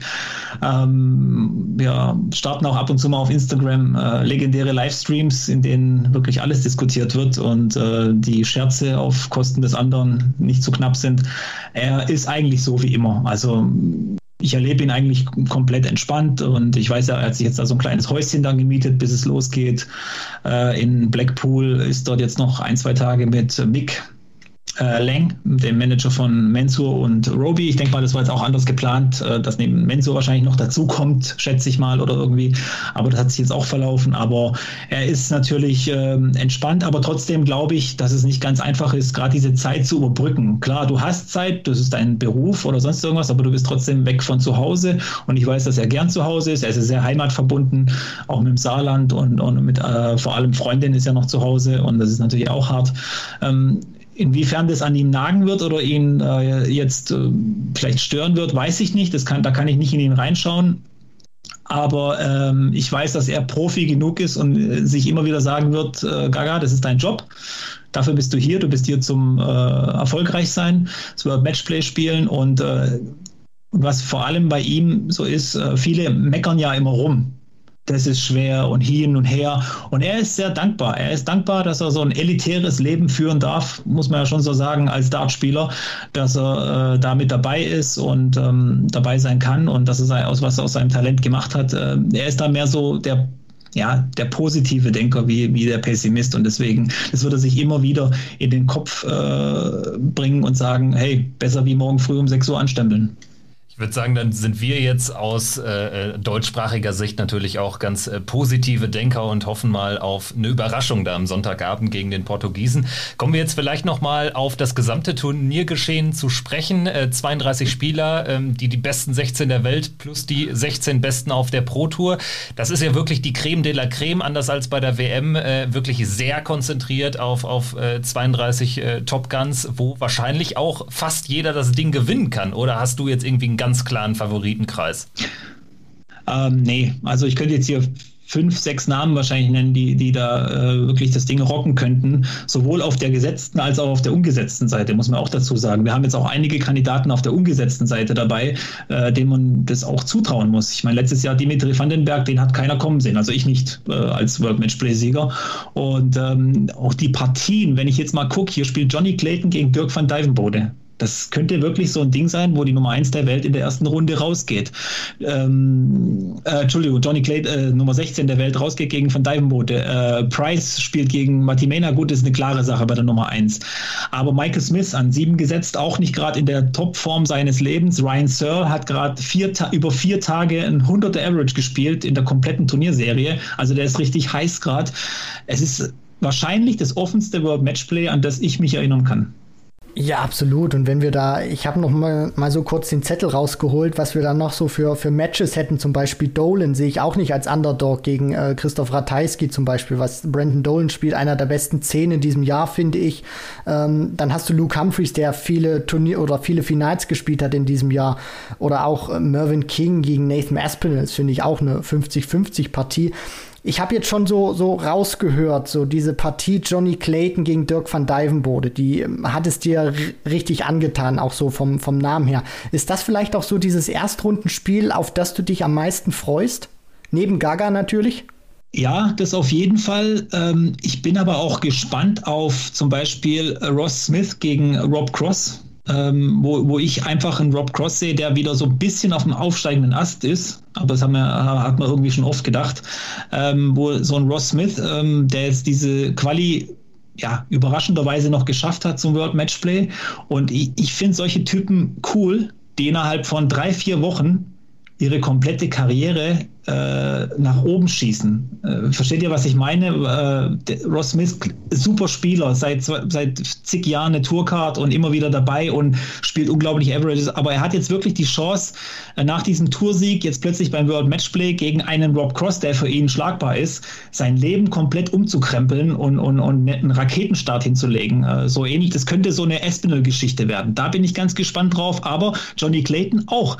Äh, ich bin schon heiß drauf, weil einfach das auch zwei Typen sind, die äh, das sind so zwei typische Dinge. Wenn die mal laufen, dann, dann hält die keiner auf. Und ich wünsche mir einfach, dass Clayton läuft und Van Dyvenbode läuft und das Ding richtig rockt, also auf der Bühne. Das wäre schon genial. Ja, wird definitiv knackig und egal wer sich da durchsetzt, der trifft ja dann in der zweiten Runde mutmaßlich auf die Nummer 1 der Welt auf Gervin Price, äh, sollte er keine böse Überraschung gegen Jermaine Vatimena, den Suljovic-Ersatz, erleben. Ähm, ist das für Price äh, womöglich äh, eine Horrorauslosung auf dem Weg zum Titel? Also wenn man das so weiterspinnt, könnte dann im Viertelfinale der Titelverteidiger Dimitri Vandenberg oder ein Dave Chisnell warten. Das ist jetzt alles nicht ganz einfach. Also ich sehe ihn ganz vorne mit bei den Favoriten auf jeden Fall. Vor allem auch ähm, mit dem Selbst Selbstbewusstsein, was er hat. Äh, viele würden sich vielleicht Gedanken darüber machen, äh, gegen wen spiele ich als nächstes äh, wer könnte mein Gegner sein, äh, oh, wie habe ich schon früher gegen den gespielt. Bei, ich glaube, bei Price ist es überhaupt nicht im Kopf, das interessiert ihn überhaupt nicht. Das sind für ihn einfach nur Leute, die mit ihm auf der Bühne stehen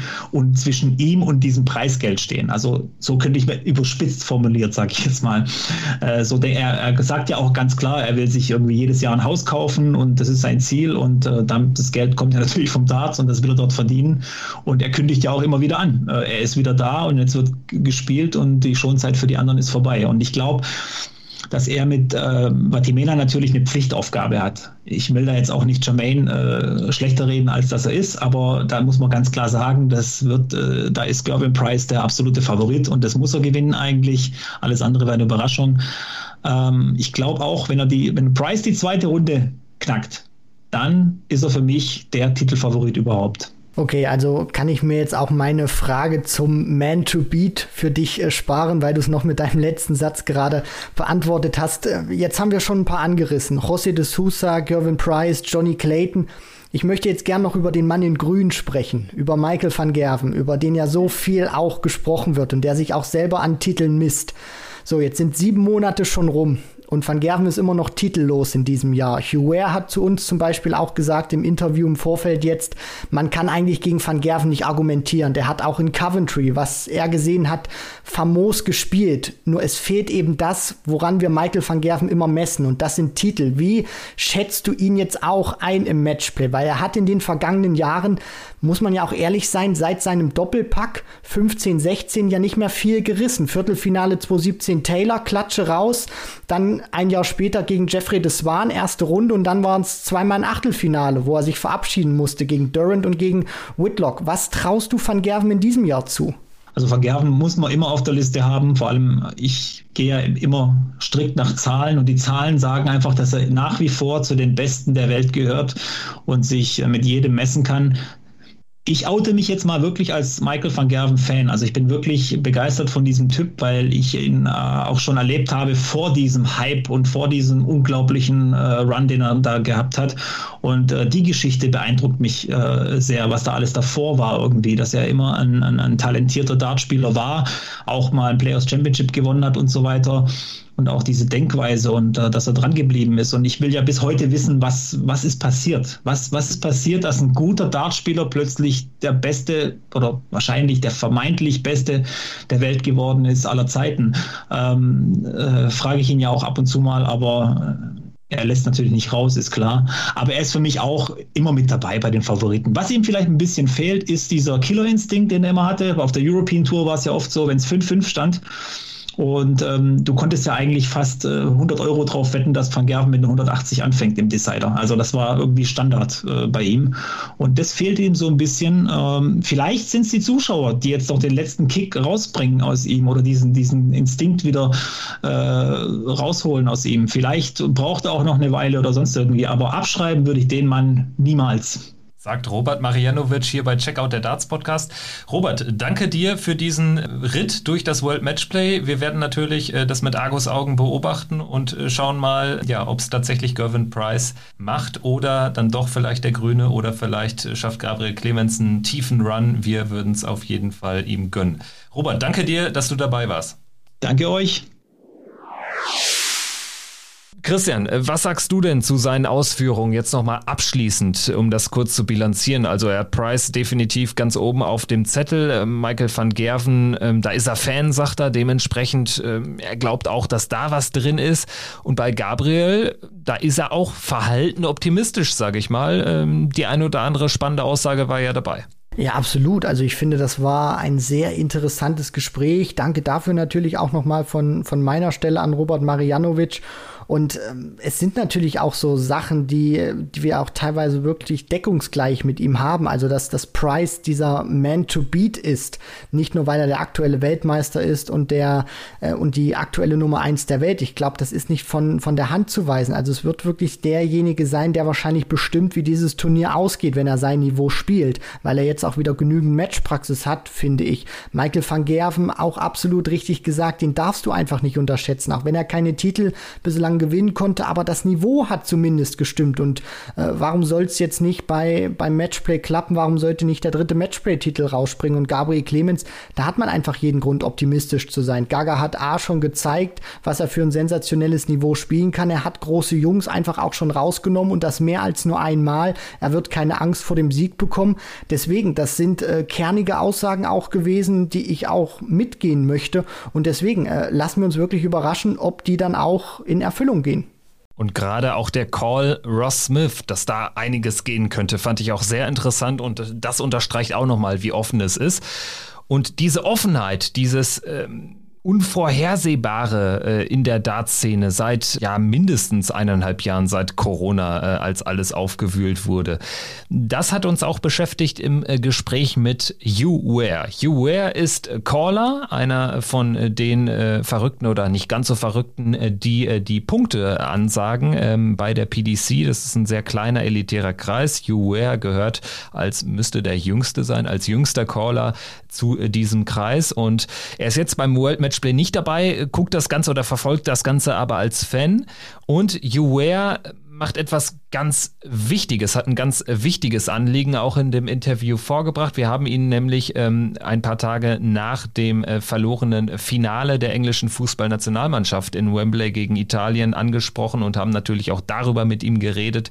Er ist halb Engländer, halb Waliser und äh, großer Fußballfan und natürlich äh, wurde diese Partie auch überschattet von äh, den rassistischen äh, Vorfällen im Nachhinein, von den rassistischen Übergriffen in äh, sozialen Medien, von dem ganzen Hass, der da losgetreten worden ist. Generell war das ein hochpolitisches Turnier und das ist generell You Wear auch ein Anliegen. Und Christian, wie ich finde, ähm, hat er da einige ganz äh, richtige und wichtige Punkte angesprochen. Ähm, war ein sehr schönes Gespräch. Bevor wir reinschalten, vielleicht kannst du unseren Hörerinnen und Hörern noch mit auf den Weg geben, wie wir überhaupt You Wear kennengelernt kennengelernt haben, denn das ist ja auch eine ganz schöne Geschichte. Ja, das ist wirklich eine sehr, sehr schöne Geschichte. Das war damals, ähm, ja, da hatte man von Corona gehört, aber das war wirklich noch hier überhaupt nicht angekommen. Im Hofbräu damals in Berlin 2020, Januar. Ähm, da war so eine so eine riesen Exhibition mit Rob Cross, mit Gervin Price, Darius Labanauskas, Christo Reyes und da waren dann natürlich auch John McDonald, der Master of Ceremonies mit dabei, Paul Hinks, ebenfalls weiterer Caller und dann eben auch Hugh Ware. Und äh, wir haben da eigentlich fast alle vors Mikro bekommen und hatten da auch wirklich sehr schöne und tiefe Hintergrundgespräche. Und Hugh Ware ist uns damals schon aufgefallen als einer, der, finde ich, von seiner Persönlichkeit auch her perfekt zum Darts passt. Das ist ein wahrer Gentleman, immer freundlich, nimmt sich die Zeit. Als wir das Interview damals geführt haben, hat er uns dann freundlich darauf hingewiesen, dass er gleich, gleich wieder hoch muss, dass wir das Interview jetzt leider abbrechen müssen und ist dann persönlich wieder auf uns zugekommen, hat gesagt, ich call das Match, dann habe ich wieder Zeit, dann können können wir den zweiten Teil aufnehmen, kein Problem, Guys. Also muss man wirklich schon sagen, Hugh Ware, einer, der uns wirklich äh, sehr positiv in Erinnerung ähm, damals geblieben ist, auch sehr positiv zu sprechen sind.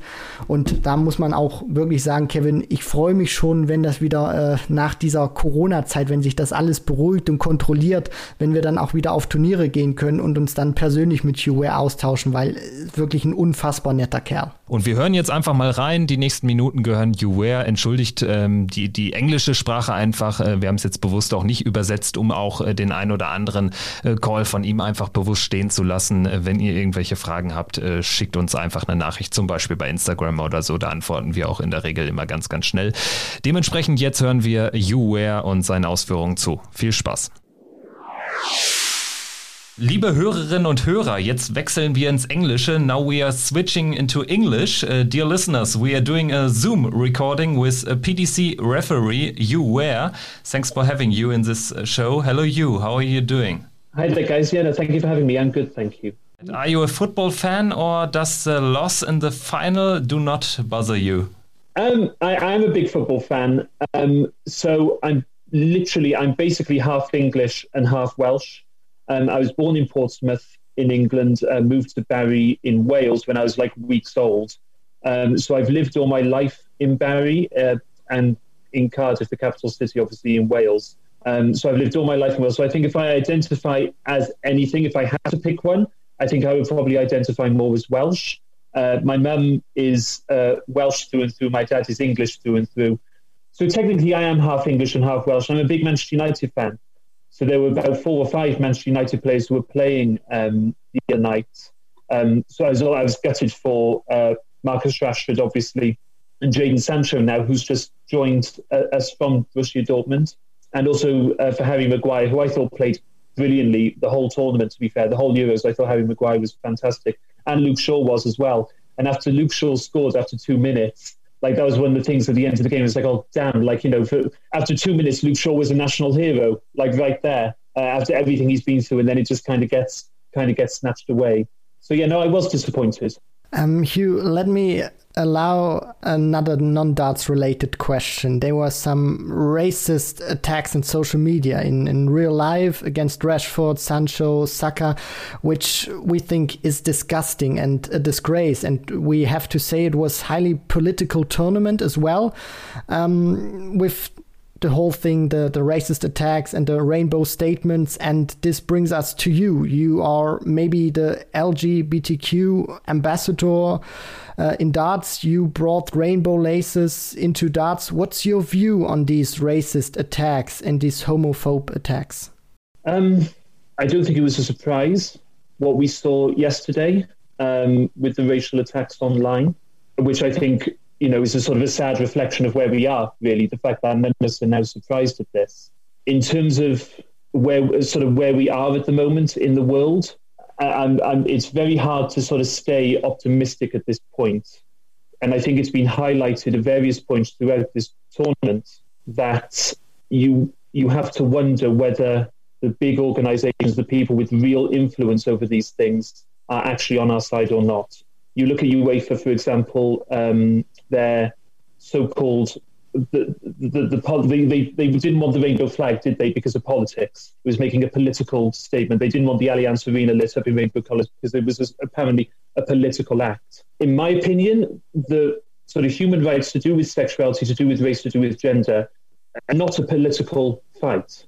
It's become politicized, and that's through no fault of any of these um, communities. The reason why these things have to be fought on political grounds, on political territory, is because if you look through history, governments have discriminated against uh, these communities. When governments have criminalized homosexuality, when they have forbidden us to marry equally, and all the rest of it.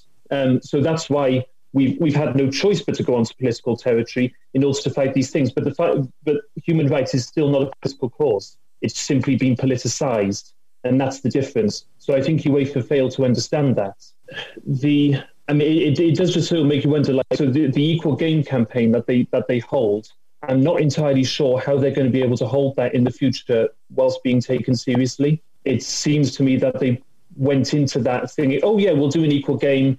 you know, sort of like our biggest countries, sort of the United Kingdom and Germany and France and Italy and all these organizations, uh, you know, will be behind it. You know, that they support LGBTQ rights and all the rest of it. Like, so that's fine, we'll do it. But what they seem to have forgotten is that if you go into further Eastern European territories like Hungary, for example, which what they've introduced their Section 28 over there now, banning the, the, the, so-called promotion of homosexuality, which is just like what we had in this country in the 80s. Um, when you see uh, Georgia Pride in Tbilisi, Tbilisi Pride, uh, where the, the people were getting up and, and tearing up the rainbow flags over there, you had uh, Turkish police wading in on uh, a Pride event in Turkey and attacking uh, the uh, the the Pride marchers over there. They don't seem to have taken that into account as well. I don't think you can have one and the other. Like there's a hypocrisy there, isn't there? You, are either for an equal game for everybody or you're not. I don't think you can say on one hand, you know, we want an equal game, then on the other hand, say, oh, you can't have rainbow flags because it's a political act, which it isn't. Uh, so the, the uh, on the subject of racism, the racism abuse in, in this country, Tyrone Mings yesterday, I thought absolutely hit the nail on the head with um, with Priti Patel, uh, our uh, our government minister, who said that it was it was people's right to boo them taking the knee. Uh, I think she said that because she believed that the taking the knee was um, had relations with the Black Lives Matters uh, political organisation. When the England football team have clarified many times that that was not the case, that they were simply taking the knee as an anti-racism gesture. You know, I, I would have just liked to have seen our government realise that the sport, in terms of sport, there are big social issues in sport. You know, let's make the difference between the Black Lives Matter political organisation and the fact that if the England players are saying that they're taking the knee simply as an anti-racism gesture, then that's absolutely fine. Like support that. But instead, they jumped on the culture war bandwagon that's going on and picked a side against the other side, if you like, and pitting us versus them. And I think where we find ourselves in the world at the moment, we are in a very us versus them culture war. But it starts from the very top. Like if, if a government is picking a side, which it seems to me that they have, then that's just going to filter down. So when Tyrone Ming said she stoked the fires, I thought that was the perfect phrase because the fires aren't hers. She's not responsible for those fires. She has stoked them. And in my opinion, that's not how a government should behave. You know, it is down to a government to show proper leadership, empathy, and support, and sort of and, and make the difference between the Black Lives Matter political organization and the simple gesture of anti-racism. But they didn't do that.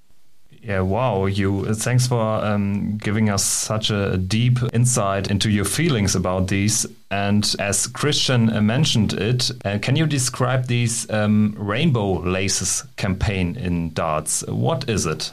Um, so the Rainbow Laces campaign is a, a, a campaign uh, by Stonewall um, that came about like quite a few years ago now, um, and started off in football. And basically, the idea of the campaign is to basically make sport more, uh, the sporting environment more acceptable and more tolerant of LGBTQ people.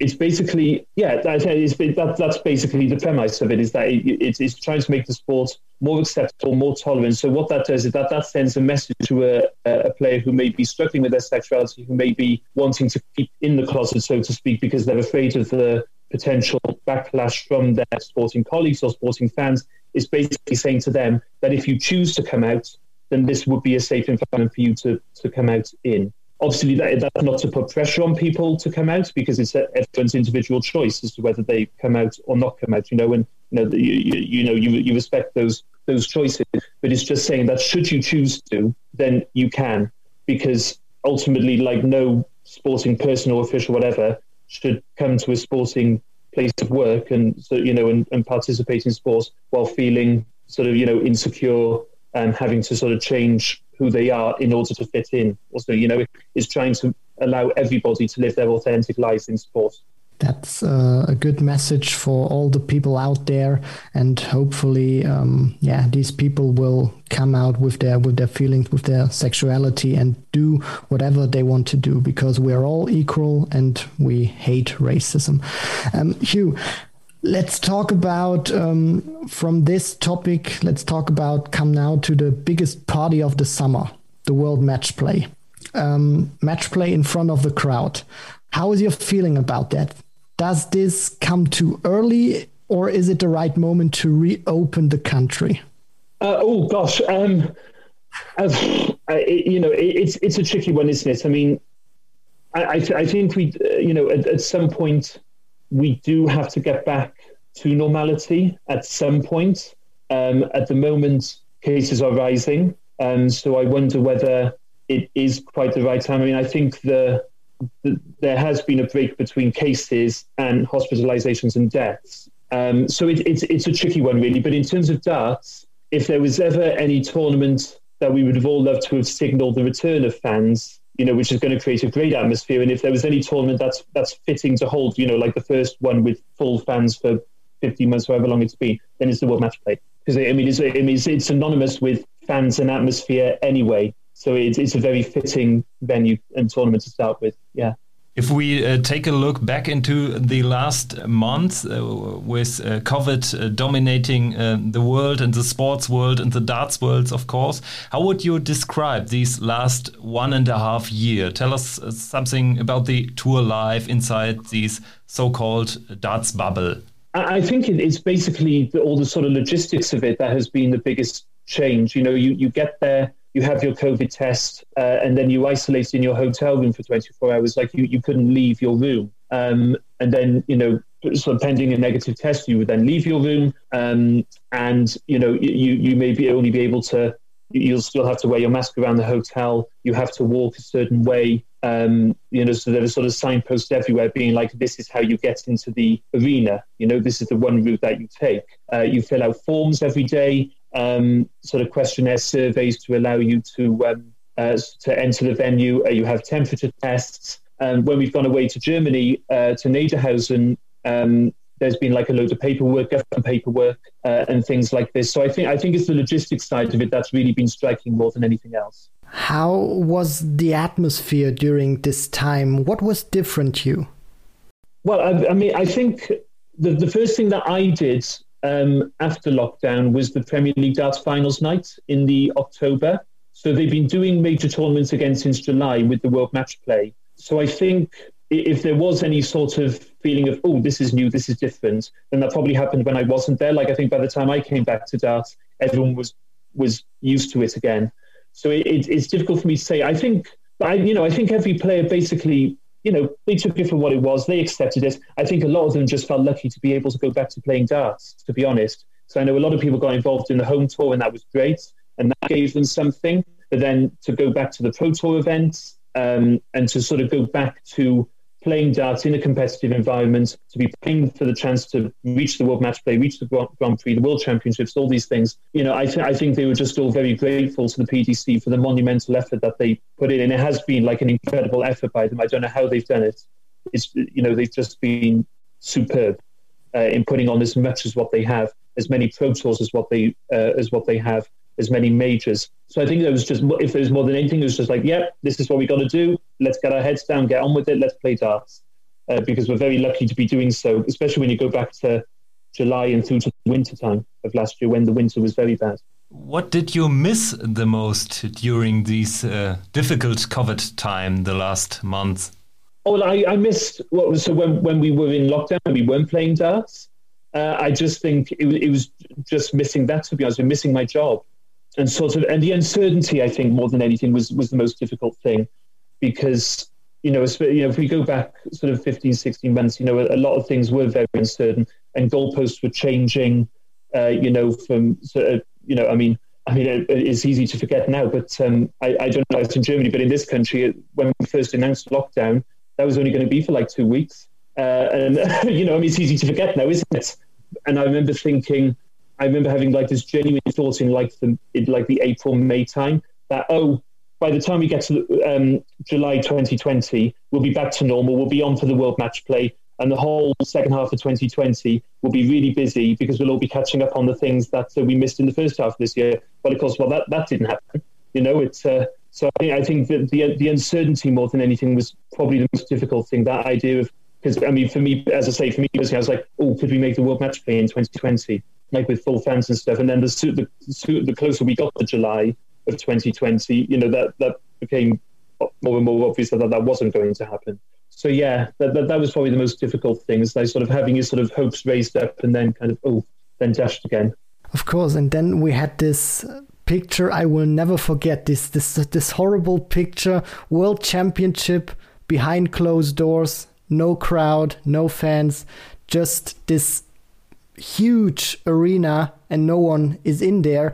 But the the World Championship, I think, had shown as one thing, Hugh, and that is that darts works without a crowd. We saw this especially in Germany.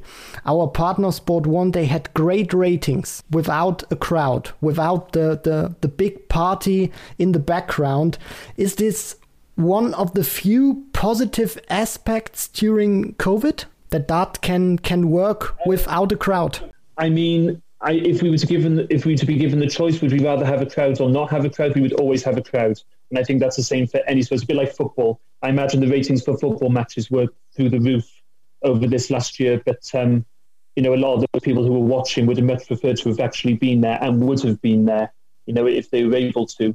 So, I mean, I mean, it's going to be interesting in the World Match Play that's coming up because, uh, you know, just as we've readjusted to no crowds at all over the last 15, 18 months, you know, we're going to have to readjust right back again. It's going to be interesting to see if there is going to be a sort of, you know, readjusting for the players because they're going to be stood at their walk on, uh, you know, waiting to be walked on at a packed Winter Gardens. It's going to be like, oh, I remember this. I, I, remember this feeling. So, yeah, it's, uh, no, I think ultimately, as much as what the ratings are great and, and, you know, the appetite for sport isn't going to be lost uh, for the fans, you know, courtesy of the fact that they're staying at home, I think they would much rather be there for sure.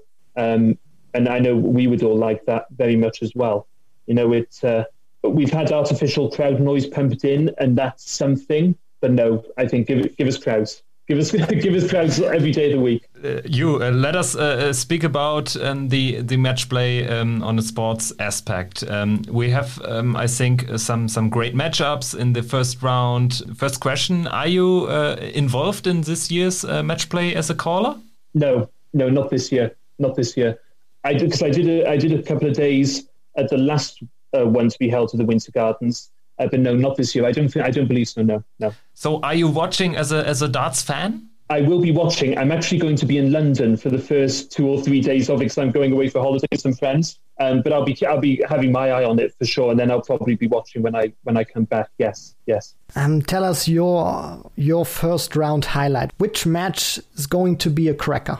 I, I, there's a few, isn't there? I think the Johnny Clayton versus Dirk van Duijvenbode game is going to be a big game because those are two of the most informed players, you know, over the, over this last uh, seven, eight, nine months or so. They've both just been in fantastic form. I think both of them know that they will feel that uh, the World Match Play is going to be a big opportunity for them. So I, I think that you know the standard in that one I imagine will be fantastic. I, I, would really like to see that game. You think a lot of seeded players will go out in the first round? What do you think? Um, I, honestly, I don't know. Um, I think, I mean, that's one of the things about professional darts bonus is that I think everyone on their day who turns up can can beat each other. Um, they've all got the ability and, and the standard to beat one another. So it's all going to be on the day. I mean, as I say, like, is the fact that there's going to be a live crowd back going to make any difference? You know, it, it, I, I, you know, it, there's sort of loads of different things. It's just all going to be on the day. And yeah, I, I think I think that's one of the things about the, the, the, format, isn't it? Like if you have the 16 top seeds and the 16 top floor players, and if you've got the 16 top floor players, and that indicates that those floor players are, are all in form. So I guess by that logic, they, have all got a chance, absolutely. Um, and as I say, like the, the sta- I, I, hope and I expect the standard will again be off the charts. Yeah, we we talked about uh, this during COVID. Uh, today, it's more or less unpredictable who wins tournaments. Five years ago, it was always Taylor, Michael van Gerwen, or Gary Anderson. And today, basically every player can win a tournament, can win a PDC title. First of all, um, do you agree with the with the standpoint of some experts or Michael van Gerwen said it that the established players will win again when the fans are back in the arenas? Um, possibly. I mean, again, like it, it's difficult to say, isn't it? You know, um, I mean, I, I think. Well, I, we all love. I mean, I, so I'm going to say. So Michael obviously loves the live crowds. They all do, of course, they do. Um, but whether that makes a difference to Michael Van Gerwen's game, maybe. I, I, I don't know. Um, in in terms of Michael, I think he's still an absolutely incredible player, and that's still there. you know, with him. He's been playing some magnificent stuff lately. You know, um, I watched him in Coventry. I was in Coventry last week, and he played some marvelous stuff.